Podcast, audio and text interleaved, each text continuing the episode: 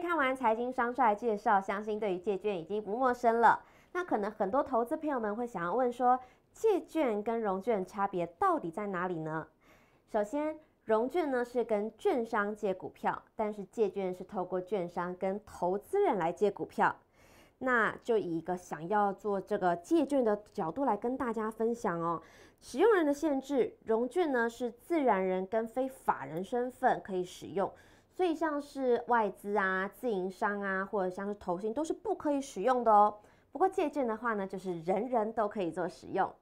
那也是因为这个特点呢，让借券的用途非常的多元化，像是避险啊、套利啊、收租金，或者是一些策略性的投资，都非常推荐来使用借券。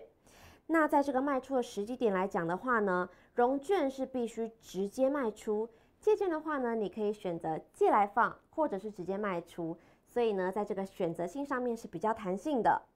那如果要说到融券有哪一点胜过借券的话呢，那就是提前召回的问题了。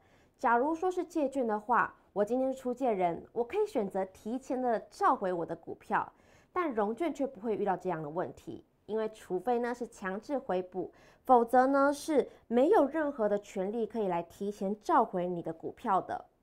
所以其实借券呢比融券还有更多的弹性跟空间，风险也相对的比较低哦。看完今天的节目，相信大家对于借券跟融券都有更多的了解跟认识了。